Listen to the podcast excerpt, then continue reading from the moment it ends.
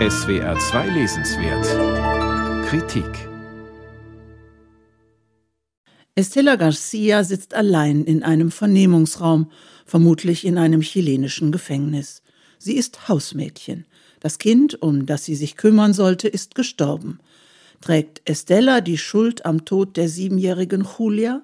Sie beginnt zu erzählen und legt ihre Sicht der Dinge zum Tod der Kleinen dar, in der Hoffnung, dass man sie danach freilässt. In Alia Trabuco Serrans Roman Mein Name ist Estella spricht Estella selbst und das klingt wie das Protokoll ihrer Aussage. Estella wendet sich direkt an die Personen, wahrscheinlich von Polizei oder Staatsanwaltschaft, von denen sie glaubt, dass sie ihren Ausführungen folgen. Meine Freunde nennt sie sie, weil sie sie für unparteiisch hält. Ob zu Recht, muss sich herausstellen. Estella holt sehr weit aus, um zu erklären, wie und warum die siebenjährige Julia starb. Es begann damit, dass Estella von der Insel Chiloé im Süden Chiles vor sieben Jahren in die Hauptstadt Santiago kam, um als Hausmädchen ihr Geld zu verdienen. Damals war sie Anfang 30. Sie heuerte bei Julias Eltern an und rutschte in ein Arbeitsverhältnis, wie es für Hausangestellte typisch ist. Über deren Rolle in Lateinamerika sind bereits etliche Romane und Sachbücher erschienen, und es ist bekannt, dass sie lange Arbeitstage haben, meist schlecht bezahlt und oft auch schlecht behandelt werden. Doch geht es der Autorin nicht um arbeitsrechtliche Aspekte. Sie leuchtet vielmehr die psychologische Seite aus wie es sich für eine erwachsene Frau anfühlt, sechs Tage die Woche und 24 Stunden am Tag in einer fremden Familie zu leben, der sie zwar nicht angehört, der sie aber rund um die Uhr zur Verfügung stehen muss. Estella braucht den Lohn, weil sie ihre Mutter finanziell unterstützt. Oft will sie kündigen, doch immer wieder zögert sie es hinaus.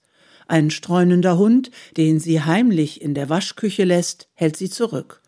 Vor allem aber hat sie fast unmerklich Zuneigung zur kleinen Julia entwickelt, was die Autorin sehr einfühlsam schildert. Das Kind kam kurz nach Estellas Ankunft zur Welt. Seine Eltern, der Vater ist Arzt, die Mutter Rechtsanwältin, lassen es weitgehend in Estellas Obhut. Doch manchmal mischen sie sich in ihre Erziehung ein. Die Eltern sind Nutznießer eines Turbokapitalismus ohne soziale Rücksichtnahme, den die bis 1989 herrschende Militärdiktatur eingeführt hat. Seither herrscht ein unbarmherziger beruflicher und gesellschaftlicher Konkurrenzkampf, der sich bis heute auch in den Familien niederschlägt. Es geht nur noch darum, dem gesellschaftlichen Druck standzuhalten und die Kinder entsprechend darauf vorzubereiten. Sehr bewegend arbeitet Alia Trabuco Serran heraus, wie Julias Eltern versuchen, ihre Tochter schon im Kindergartenalter zu Höchstleistungen zu zwingen und dabei keinerlei Rücksicht auf Gefühle nehmen. Die kleine Julia hat, wie auch Estella, sehr unter der emotionalen Kälte der Eltern zu leiden. Bereits in ihrem Roman Die Differenz hat die Autorin sich mit den Nachwirkungen der Diktatur auf die nachfolgende Generation beschäftigt, und im Roman Mein Name ist Estella knüpft sie daran an.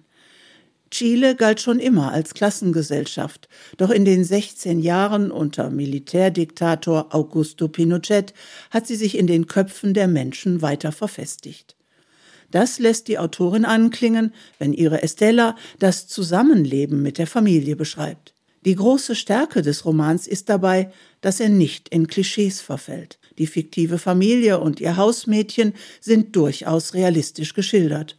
Und auch mit Estellas ruhiger Art zu berichten, hat die Autorin den Ton einer bodenständigen Frau aus dem chilenischen Süden getroffen. Mein Name ist Estella ist ein Page-Turner, denn bis zur letzten Seite fiebert die Leserschaft der Aufklärung der Todesumstände des Mädchens entgegen und sie will wissen, was aus Estella wird.